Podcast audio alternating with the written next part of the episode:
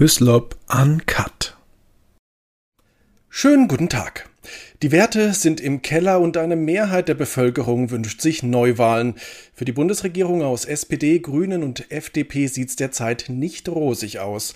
Derweil lassen Landtagswahl-Umfragewerte aus Sachsen die Alarmglocken läuten und dann tut sich da offenbar auch noch was im politischen Raum zwischen CDU und AfD. Über all das spreche ich mit meinem heutigen Gast. Herzlich willkommen, Professor Dr. Werner Patzelt. Einen schönen guten Tag. Herr Professor Patzelt, ich habe schon gesagt, die Umfragewerte der Ampel schauen derzeit alles andere als gut aus. Äh, wäre nächsten Sonntag äh, Wahl, dann kämen die noch auf ein bisschen über 30 Prozent, alle drei zusammen. Und mittlerweile 55 Prozent der Deutschen wünschen sich Neuwahlen. Frage, warum steht die Bundesregierung so schlecht da? Der Hauptgrund ist der, dass die Regierung weiterhin auf vielen Politikfeldern Politik macht, die von einem nennenswert der länger schon im Lande Lebenden nicht befürwortet, ja nachgerade abgelehnt wird.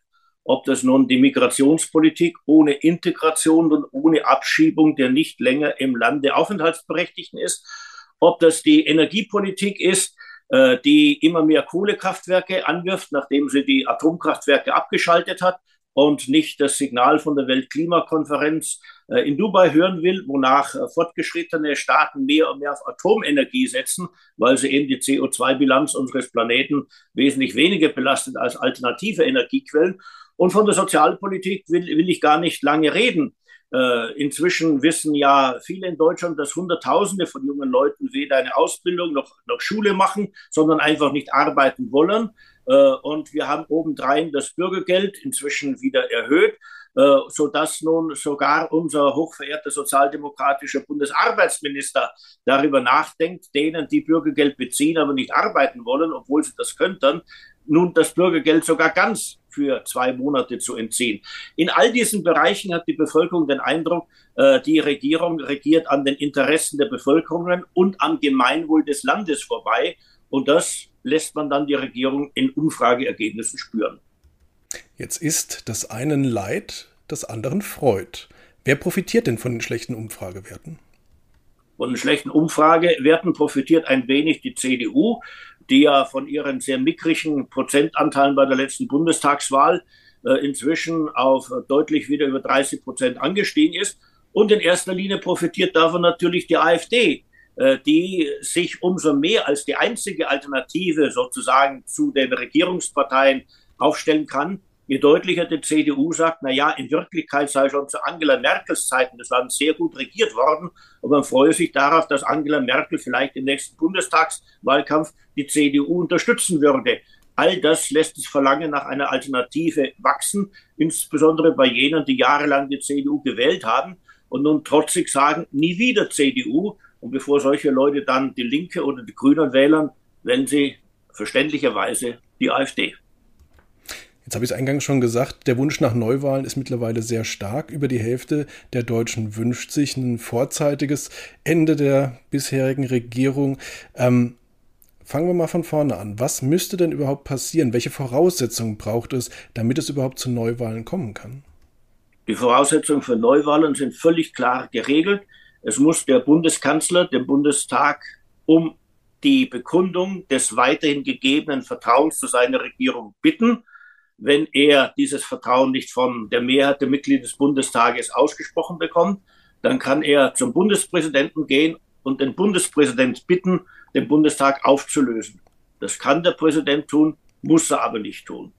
Aber das ist der einzige Weg, der in Bundesdeutschland zu Neuwahlen führt. Das Parlament hat nicht das Recht, auseinanderzulaufen, wenn es unangenehm wird. Und das Volk hat keine plebiszitären Möglichkeiten, wie manchmal auf Landesebene oder in anderen Ländern, durch, eine entsprechend, durch ein entsprechendes Volksbegehren zur Selbstauflösung eines Parlaments beizutragen. Glauben Sie persönlich denn, dass es zu Neuwahlen kommen wird? Es kann nicht im Interesse der Regierungsparteien liegen, jetzt schnell zu wählen. Die SPD würde furchtbar federn lassen. Die Grünen, die würden wohl halbwegs stabil aus solchen Wahlen hervorgehen, weil einfach die Sympathie, welche die Grünen immer noch bei Medien und im intellektuellen Bereich und beim betuchten Bürgertum genießen, äh, sie gegen mancherlei Fairnisse des Lebens abpuffern. Äh, der springende Punkt ist die FDP. Mir scheint, dass die FDP nur dann Chancen auf parlamentarisches Überleben hat, wenn sie jetzt sich zum ordnungspolitischen und finanzpolitischen Gewissen der Regierung aufschwingt und den sozialdemokratischen Kanzler so sehr piesackt, dass der keine andere Chance sieht oder keine andere Möglichkeit eines Befreiungsschlages sieht, als seinen Finanzminister zu entlassen. Täte der Kanzler das, wäre die Koalition zerbrochen, dann führte über kurz oder lang kein Weg an der Vertrauensfrage vorbei. Und dann könnte sich die FDP im Wahlkampf als jene Partei stilisieren, die um des Gemeinwohls willen ihre parlamentarische Existenz aufs Spiel gesetzt hat und deswegen doch bitte vom Wähler nicht bestraft, sondern honoriert werden möge. Ob das so kommt, das ist eine offene Frage äh, und es ist auf alle Fälle ein Wabonspiel. Anders als zum Ende der sozialliberalen Koalition ist es ja jetzt nicht so, dass eine starke CDU bereitstünde, mit der die SPD jederzeit koalieren könnte. Die CDU ist dank der Politik Angela Merkels so schwach geworden, dass sie allein mit der FDP ohnehin nicht mehr regieren kann. Infolgedessen gibt es auch keine alternative Regierungsmehrheit, in deren Schoß sich die FDP flüchten könnte. Für sie steht nun wirklich ein existenzieller Sprung ins mögliche politische Nichts oder der wahrscheinliche Erstickungstod durch die Fortführung dieser Koalitionsregierung an.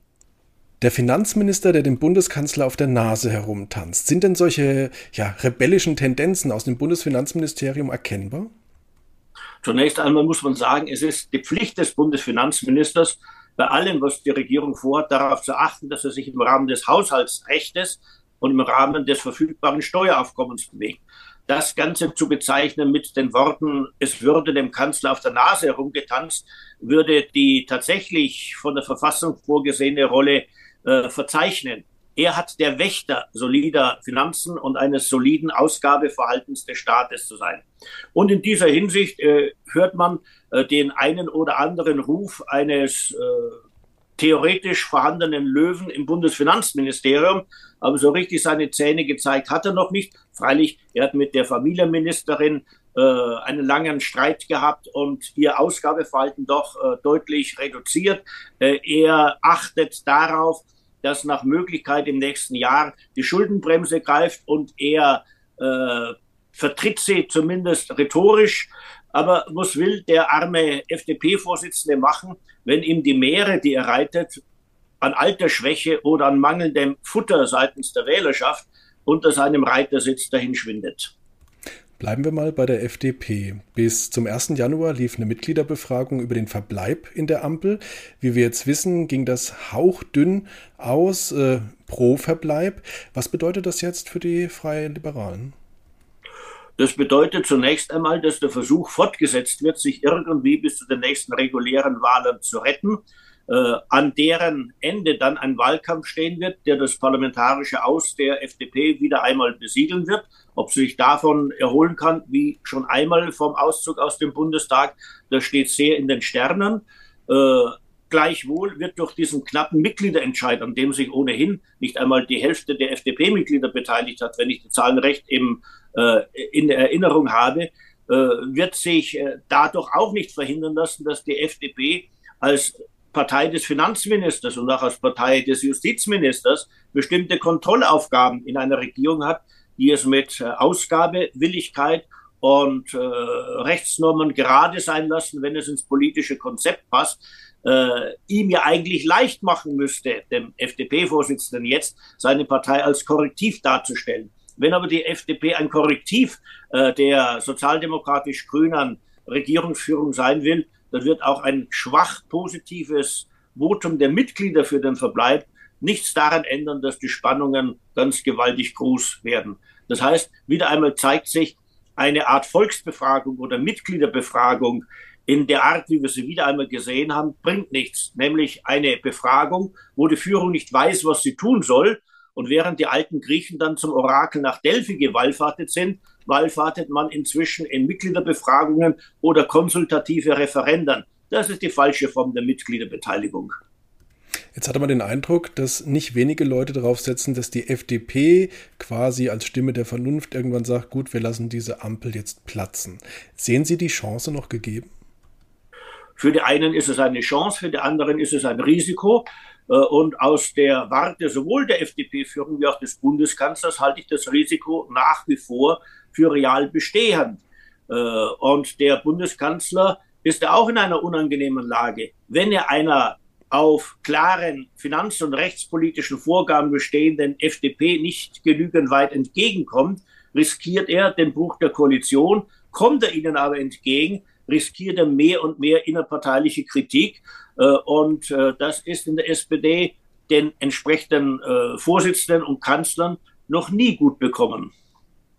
Jetzt wäre der, die Alternative zu Neuwahlen ja ähm, ein Koalitionswechsel. Also man könnte zum Beispiel sagen, die SPD geht wieder mit der Union zusammen, man hat wieder eine große Koalition. Ist das denn für Scholz eine Option?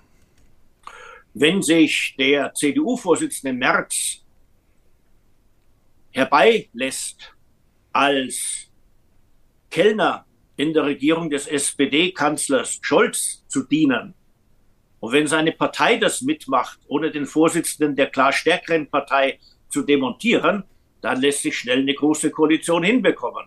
Oder wenn umgekehrt die zahlenmäßig etwas stärkere SPD akzeptiert, dass der Vorsitzende der kleineren Bundestagsfraktion, nämlich der CDU-CSU, Bundeskanzler wird und die eigenen Leute sich bei ihm als Kellner zu verdingen haben, dann können wir auch eine große Koalition haben. Aber weil wir ja dieses völlige Missverhältnis zwischen parlamentarischer Mehrheit und Mehrheit bei Bevölkerungsumfragen für Sozialdemokraten und CDU, CSU haben, ist es schwer vorzustellen, wer denn bereit wäre, hier die Kröte zu schlucken, ob die CDU oder die SPD. Und tatsächlich könnte man keinem der beiden Hauptkämpfer es raten, diese Kröte wirklich zu schlucken. Die nächste reguläre Bundestagswahl findet im Herbst 2025 statt. Frage, Herr Professor Patzelt, glauben Sie, die Regierung hält noch so lange durch? Wenn Schwache auf alle Fälle einander stützen wollen, weil für den Fall, dass sie straucheln und gar fallen, die Folgen noch übler wären als die Folgen des Miteinander, in den Wort des Kanzlers untergehakt, never alone durch die politische Landschaft zu gehen, ja, dann kann das schon noch bis dahin halten. Solange die FDP die Regierung nicht verlässt oder die Grünen, an die man auch ab und zu denken könnte, die Regierung nicht verlassen, wird es diese Ampel, diese Ampelregierung geben und der Wähler dürfte in zwei Jahren ein ziemlich übles Strafgericht über die Ampelparteien halten, abgesehen von der Wählerschaft der Grünen, die ja diese Partei liebt, unabhängig davon, wen sie gerade an die Spitze stellt und was sie politisch treibt. Kommen wir mal von der Bundes- zur Landesebene. Im Herbst diesen Jahres stehen Landtagswahlen an in Sachsen, in Thüringen und in Brandenburg. Ähm, alle Blicke richten sich gerade auf die AfD, die dort recht stark ist. Äh, jüngste Zahlen aus Sachsen legen jetzt zum Beispiel nahe, allein 37 Prozent für die AfD, 33 Prozent dann erst für die CDU. Frage, Herr Professor Patzelt, bekommen wir im Herbst in einem der drei Länder oder in allen zusammen den ersten AfD-Ministerpräsidenten? Bislang spricht alles dafür, dass die AfD als stärkste Partei aus diesen drei Landtagswahlen hervorgehen wird. Nicht spricht dafür, dass sie an die 50 Prozent der Wählerstimmen ergattern wird. Manches aber wiederum lässt den Gedanken als nicht vollständig abwegig erscheinen, dass Parteien wie die SPD, FDP ohnehin, aus Landtagen verschwinden werden. Und dann kann auch ein Stimmenanteil hoch in den 30er Prozent zu einer absoluten Mehrheit bei den Parlamentssitzen führen. Das ist also nicht auszuschließen. Wahrscheinlich ist es noch lange nicht. Das, was wahrscheinlich ist, dürfte also sein, wir haben die AfD als stärkste Parlamentspartei und folglich haben wir dann eine Allparteienkoalition gegen die AfD. In Sachsen wird die CDU mit an Sicherheit grenzender Wahrscheinlichkeit dann wieder mit den Grünen und auch mit der Linkspartei zusammenwirken, damit auf alle Fälle gezeigt wird, hier steht ein festes Bollwerk gegen die AfD. Dass am Schluss des Tages das Ganze nicht der Union nützen wird, sondern nur der AfD, Ja, das hätte die CDU schon vor fünf Jahren wissen können. Aber manche Lemminge gehen eben so lange an den Abgrund, bis sie hinunterfallen. Das heißt, die Brandmauer der CDU hält? Was soll hier Brand, eine Brandmauer sein? Es gibt tausend heilige Eide der CDU, nie mit der AfD zusammenzuwirken. Und genau das erwarte ich auch für den Fall, dass die AfD stärkste Partei wird. Da wird die CDU lieber mit der Linkspartei zusammengehen, äh, als dass sie sich der AfD anschließt oder unterordnet oder was auch immer mit der AfD macht. Das sind halt nun einmal die Folgen einer grundsätzlich falsch angelegten Politik. Man hätte ja schon vor zehn Jahren anfangen können zu begreifen, dass die AfD keine ausgedachten, lediglich ideologisch vorgeblendeten Themen hat, sondern dass insbesondere Migration und hier die Migration ganz besonders aus dem islamischen Kulturkreis für Deutschland wirklich reale Probleme schafft und dass man deswegen die Probleme lösen muss, nicht aber die Warnsignale abzustellen hat, die darauf hinweisen, dass es Probleme gibt. Die CDU hat nun jahrelang sich der AfD gegenüber so verhalten wie ein Magier, der mit Zaubersprüchen eine reale Gefahr meint, bannen zu können. Durch Verfluchungen böser Leute könne man deren Wirkungskreis einschränken. Aber die ganzen Verfluchungen oder bösen Worte an die Adresse der AfD haben sie ja nicht geschwächt, weil nämlich jene Probleme, welche diese Partei stark gemacht haben, von den etablierten Parteien, meistens ihrerseits verursacht, weil diese Probleme eben noch nicht gelöst sind. Und diesen bitteren Weg muss die CDU nun weitergehen. Und dass sie in einer Altparteienkoalition, in einer Partei mit Grünen und Linken, von dem, was ihr eigentliches Gestaltungsanliegen so lange gewesen ist, wenig wird verwirklichen können, ja, das ist so klar wie Kloßbrühe. Jetzt haben Sie die Migration schon angesprochen. Ähm, was sind das noch für Problemfelder, die die Menschen zur AfD treiben im Osten? Im Osten gibt es drei realistische Problemfelder und eines, was mehr mit politischer Romantik und dem Unwillen zu tun hat, die geopolitische Wirklichkeit zur Kenntnis zu nehmen. Dieses letztere Problemfeld ist die gerade auch bei der AfD, wie übrigens bei der politischen Linken auch, weit verbreitete Sehnsucht man möge doch auf die Ukraine Druck ausüben, möglichst bald mit Russland auf Verhandlungen sich einzulassen, denn im Grunde sei ja die Ukraine selber schuld daran, dass Russland um des eigenen Schutzes willen äh, hier so bestimmte Sicherungsmaßnahmen, also militärische Spezialoperationen ergreifen musste. Also äh, die Unterstützung der Ukraine durch den größten Teil der deutschen Politikerschaft, der mobilisiert gerade in Ostdeutschland, freilich auch in Westdeutschland, mobilisiert gerade in Ostdeutschland sehr viele für die AfD.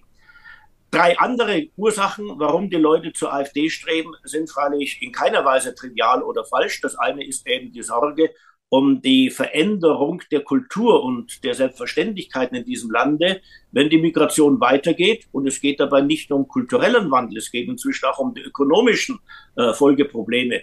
Lange Zeit sind ja die Kosten der Migration äh, sorgfältig beschwiegen oder zumindest nicht ausdrücklich recherchiert worden, obwohl das ja eigentlich auch eine Aufgabe von kritischem Journalismus hätte sein können. Äh, inzwischen dringt eine Zahl wie 50 Milliarden pro Jahr für Migranten ins öffentliche Bewusstsein.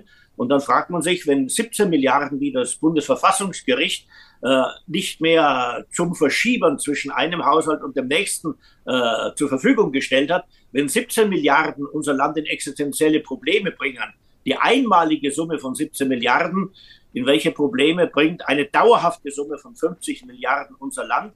Äh, das alles treibt dann die Leute um, äh, abgesehen davon, dass sie natürlich die Lebenswelt in unglaublich vielen Städten und Gemeinden äh, durch die allmählich nicht mehr ausreichenden Unterbringungsmöglichkeiten für Migranten sehr verändern und dass dann das Lebensgefühl in Stadtteilen, in denen viele beschäftigungslose Migrantinnen und Migranten, meistens sind es aber männliche äh, Migrierende oder migriert Habende, äh, die das Straßenbild prägen, dass sich dann viele nicht mehr zu Hause fühlen und glauben, da müsse Remedur geschaffen werden und das ginge nur, wenn man die AfD wählt. Äh, das erklärt die Sache. Dann ist die Energiepolitik.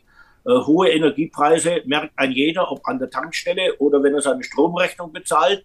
Äh, die Vorstellung, dass man durch das Investieren in eine neue Heizung äh, von den Kosten in 20 Jahren wieder das meiste zurückbekommen hätte, tröstet jene, die eine Lebensdauer von 20 Jahren haben, aber die Ausgaben jetzt zu erbringen haben, nicht allzu sehr.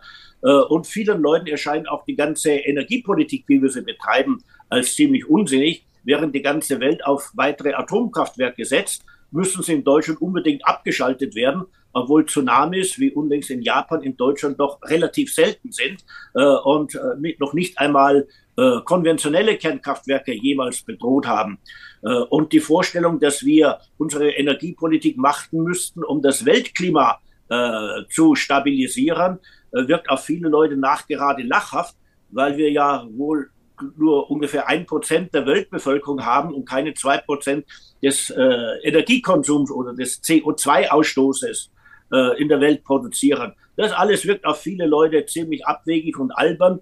Und die einzige Partei, die in aller Klarheit dagegen argumentiert, ist nun einmal die AfD. Ja, und dann haben wir den ganzen Bereich der Sozialpolitik. Äh, Bürgergeld wird erhöht, der Abstand zu denen, die arbeiten, äh, in dem, was man am Ende des Monats tatsächlich hat, äh, verringert sich. Und zugleich wird noch geredet, immer noch ist alles viel zu sozial ungerecht. Es muss sozusagen noch mehr egalisiert werden.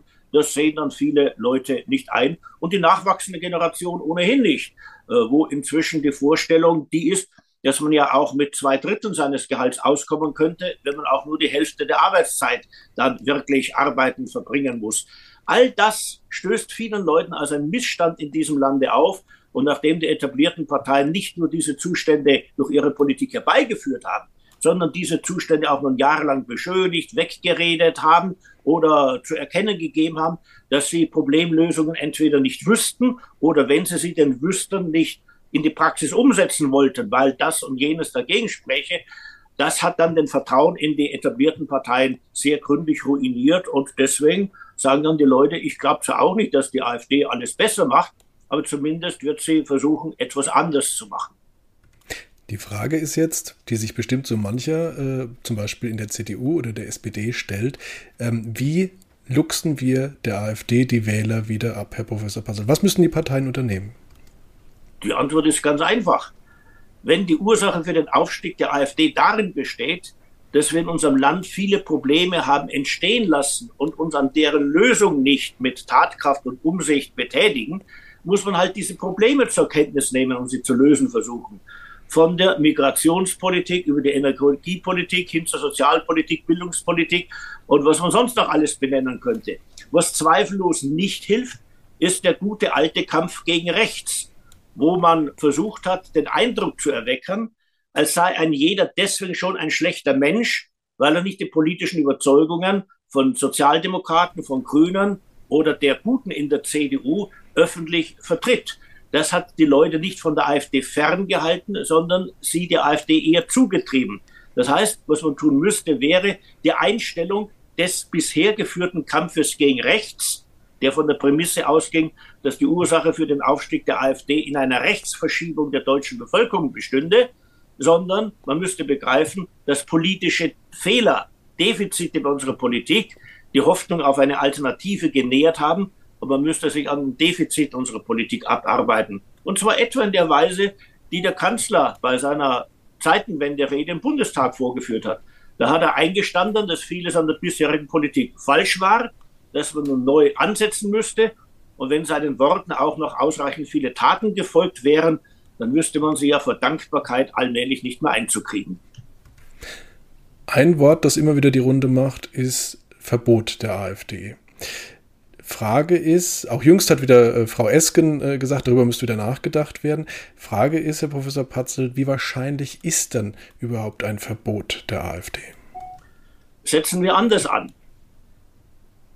Wenn die AfD eine rechtsextreme Partei ist, gesichert rechtsextrem seitens ihrer Funktionäre und so weiter, dann ist es die verdammte Pflicht und Schuldigkeit der Bundestagsmehrheit, die die Regierung trägt, auch von Bundestagsminderheiten, die eine Fraktion an Abgeordnetenzahlen zusammenbringen könnten, einen Verbotsantrag beim Bundesverfassungsgericht zu stellen. Dann reicht es nicht, immer nur den Mund zu spitzen und sagen, ach, wie schlimm ist doch die AfD. Da muss der Staat endlich tätig werden. Und im Übrigen, es gibt den Artikel 18 Grundgesetz, in dem drinnen steht, dass solche Leute ihre Grundrechte verwirken, welche ihre Grundrechte zum Kampf gegen die freiheitlich-demokratische Grundordnung verwenden. Und wenn es so ist, wie neuerdings immer wieder gesagt wird, dass sämtliche, die für die AfD kandidieren, auf Landeslisten oder sonst wo, nachgewiesene Verfassungsfeinde, nachgewiesene Extremisten sind, dann muss ein Verbotsverfahren, zwar nicht gegen die Partei, aber ein Grundrechtsverwirkungsverfahren gegen diese Leute angestrengt werden. Und das kann im Übrigen jede Landesregierung tun. Das kann die von der Linkspartei geführte Landesregierung in Thüringen tun. Das kann die sozialdemokratisch geführte Landesregierung in Brandenburg tun. Das kann die christdemokratisch geführte Landesregierung in Sachsen tun. Das heißt, es macht sich die politische Klasse voll und ganz unglaubwürdig, wenn sie zwar ständig den Rechtsextremismus der AfD beschwört, aber nicht die mindeste Aktion unternimmt, um tatsächlich mit den Mitteln des Staates gegen die AfD vorzugehen. Und an dieser Stelle beschleicht einen dann der Gedanke, dass das mit der Rede gesicherter Rechtsextremismus und man müsste sie zwar nicht verbieten, aber zumindest über ein Verbot nachdenken, dass das lediglich Mittel im politischen Kampf sind, boshaft gesagt, Mittel der politischen Verleumdung nach gerade der Brunnenvergiftung im politischen Diskurs, weil man sich mit diesen Aktionen begnügt, obwohl man wesentlich härtere Maßnahmen ergreifen könnte.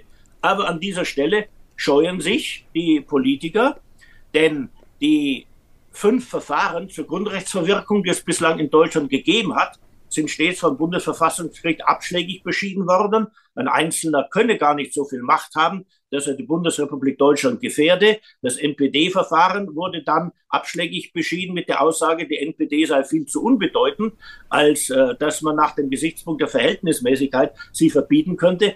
Aber eine Partei wie die AfD, die vielleicht sogar demnächst einen Ministerpräsidenten stellt, die ist ja dann keine vernachlässigbare Größe. Und an dieser Stelle, ich wiederhole mich, wäre die Politikerschaft jetzt wirklich aufgerufen, ein entsprechendes Verbots- oder Grundrechtsverwirkungsverfahren auf den Weg zu bringen, dass das Verfassungsgericht allmählich uns Klarheit darüber schafft, wann wir sozusagen zu Recht unseren Staat vor Verfassungsfeinden verteidigen und wann wir im Grunde nur politische Brunnenvergiftung und Herabwürdigung politisch Andersdenkender betreiben. Für wahrscheinlich halten Sie es, dass den Worten dann doch Taten folgen?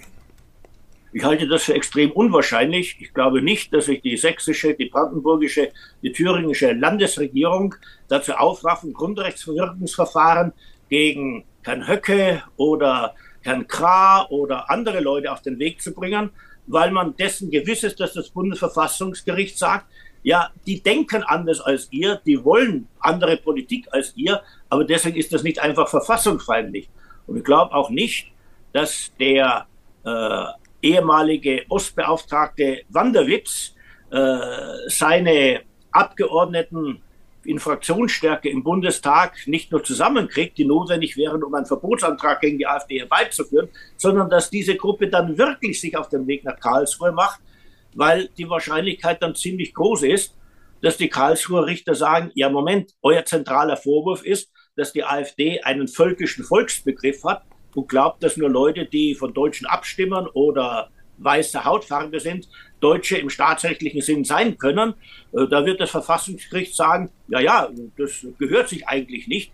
Aber damit ist die freiheitlich-demokratische Grundordnung ja nicht in Gefahr. Bloß weil politische Parteien, die keine Chancen auf eine verfassungsändernde Mehrheit haben, das anstreben.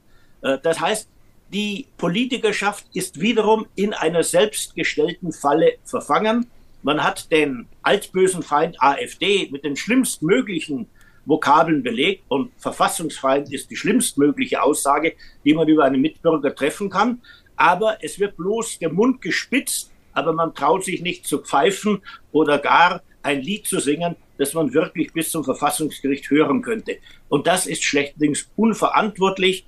Es reicht nicht, reale Politik durch Wortgeklingel zu ersetzen und innenpolitisch scheitert genau dieser Versuch derzeit vor unser aller Augen und zum Nachteil unserer Institutionen, unserer politischen Kultur und vermutlich auch zum Nachteil unseres Landes. Bleiben wir mal bei der AfD. Ähm, die Welt hat kürzlich darüber berichtet, dass es offensichtlich Gespräche gibt im politischen Spektrum zwischen CDU und AfD. Frage, Herr Professor Patzelt, wer spricht denn da mit wem? Was weiß man da? Also, das, was ich weiß, ist das, was ein jeder weiß, dass manche Leute aus den Reihen der Werteunion darauf hoffen, nachdem die CDU nicht gesinnt ist, äh, sozusagen zur alten CDU von Helmut Kohl zu werden. Äh, und nachdem ein großer Teil äh, von CDU-Leuten zwar sich nicht zur AfD bequemen will, obwohl ein nennenswerter Teil von CDU-Lern inzwischen Funktionärsposten bei der AfD hat oder zumindest eine Stimme für die AfD abgibt, das hoffen Leute darauf, dass zwischen der sehr weit nach rechts gerückten, zum großen Teil auch rechtsradikalen, aber zu einem nennenswerten Teil auch eben konservativen AfD und einer CDU, die um keinen Preis ihren Merkel-Kurs aufgeben will, dass dort ein Korrektiv entstünde. Und mit welchem Namen auch immer man diese Dissidenten bezeichnet, ich habe es mit der Werteunion begonnen, aber man könnte auch noch äh, Bündnisse für Deutschland und so weiter anfügen. Diese versuchen, ihre Kräfte zu bündeln. Mir scheint das alles eines Teils vom Ansatz her lobenswert zu sein, aber im Grunde zum Scheitern verurteilt, äh, denn die Wahrscheinlichkeit ist sehr gering, dass eine solche Partei, sobald sie einmal da ist, über das Interesse an Dissidenten hinaus auch wirklich eine ständige Berichterstattung über sich und ihre Inhalte wird generieren können. Und wenn dann bei der Europawahl auch noch ein Stimmenanteil von 1 plus x Prozent herauskommt, wobei x relativ klein ist, dann sind die Aussichten für Landtags- oder Bundestagswahlen ohnehin minimiert. Neugründungen funktionieren in Deutschland nur, wenn es eine klare und große Repräsentationslücke in einem allgemein für wichtig gehaltenen Politikfeld gibt. Das war bei den Grünen so mit ihrer Kampagne gegen Atomkraft. Und das war bei der AfD so, bei der Euro-Rettung und dann bei der Migrationspolitik. Die Repräsentationslücke, die es jetzt gibt, die ist ja nur sozusagen das Niemandsland zwischen konservativen Flügel der CDU und vernünftigen Flügel der AfD. Da sagen die meisten Leute, ja, wenn die CDU sich jetzt nicht zu einer Rückkehr auf bewährte Politik bequemen will, spätestens nach den kommenden Wahlniederlagen bleibt ja eh nichts anderes übrig. Und wenn die AfD erst einmal die stärkste Partei ist oder gar irgendwo regieren muss, dann wird sie sich auch die Hörner abstoßen. Was brauchen wir da eine neue Partei?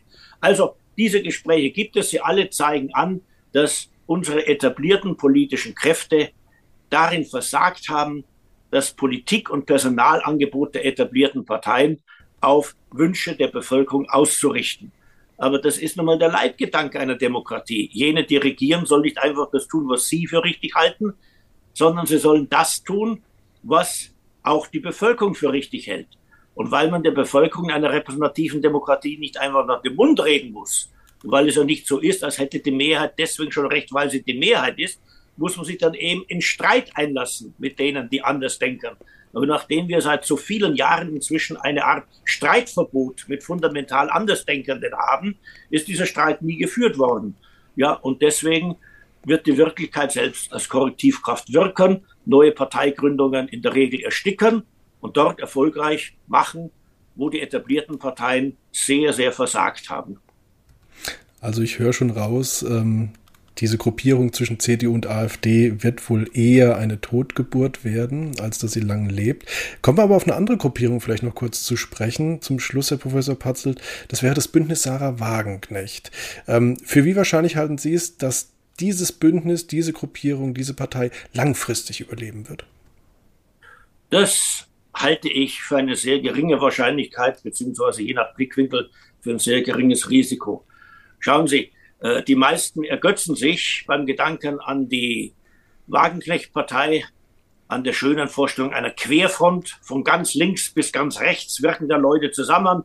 Und dann ist die Wagenknecht-Partei in der Migrationspolitik sehr rechts, in der Sozialpolitik sehr links. Ja, und im arithmetischen Mittel ergibt es eine ganz wunderbare Partei, äh, mit der dann im Grunde alle anderen koalieren könnten. Und an dieser Stelle habe ich noch nicht von dem naiven Kinderglauben äh, gesprochen, der darin besteht, der in der mehrfach geäußerten Hoffnung besteht, dass die AfD, weil sie bei der Migrationspolitik was anderes will als SPD, Grüne und der größte Teil der Union, dass sie der AfD ihre zentralen Migrationspolitik kritischen Wähler abspenstig machen könnte. Dass also die Wagenknecht-Partei das so lange, so vergeblich gesuchte Zaubermittel gegen den weiteren Anstieg der AfD-Stimmenanteile ist. Ja, das ist reines Wunschdenken, will mir scheinen. Und ich bin gespannt, wann denn die Partei überhaupt erstmal gegründet sein wird, wie sie dann die inneren Klärungsprozesse übersteht vor der Europawahl und wenn wir am Tag der Europawahl oder am Abend der Europawahl dann wissen, ob die Wagenknecht-Partei bei drei Prozent oder bei 13 Prozent herausgekommen ist, dann werden wir klüger sein, als, als wir es jetzt sein können. Letzte Frage, Stichwort Europawahl. Glauben Sie, die AfD wird dort nennenswert etwas reißen, ja oder nein? Ja, die AfD wird bei der Europawahl ganz gewiss nicht abschmieren, sondern wahrscheinlich sogar ein wenig zulegen, was ja auch dem gesamteuropäischen Trend entspricht. Detaillierte Analysen quer die EU-Staaten zeigen, dass die linke Mehrheit im Europaparlament nach den Wahlen verschwunden sein wird, dass es eine äh, schwache, politisch nicht recht in sich zusammenfindende rechte Mehrheit im Europäischen Parlament geben wird. Infolgedessen ist es kein deutscher Sonderweg, wenn da in Deutschland die AfD auch stärker wird.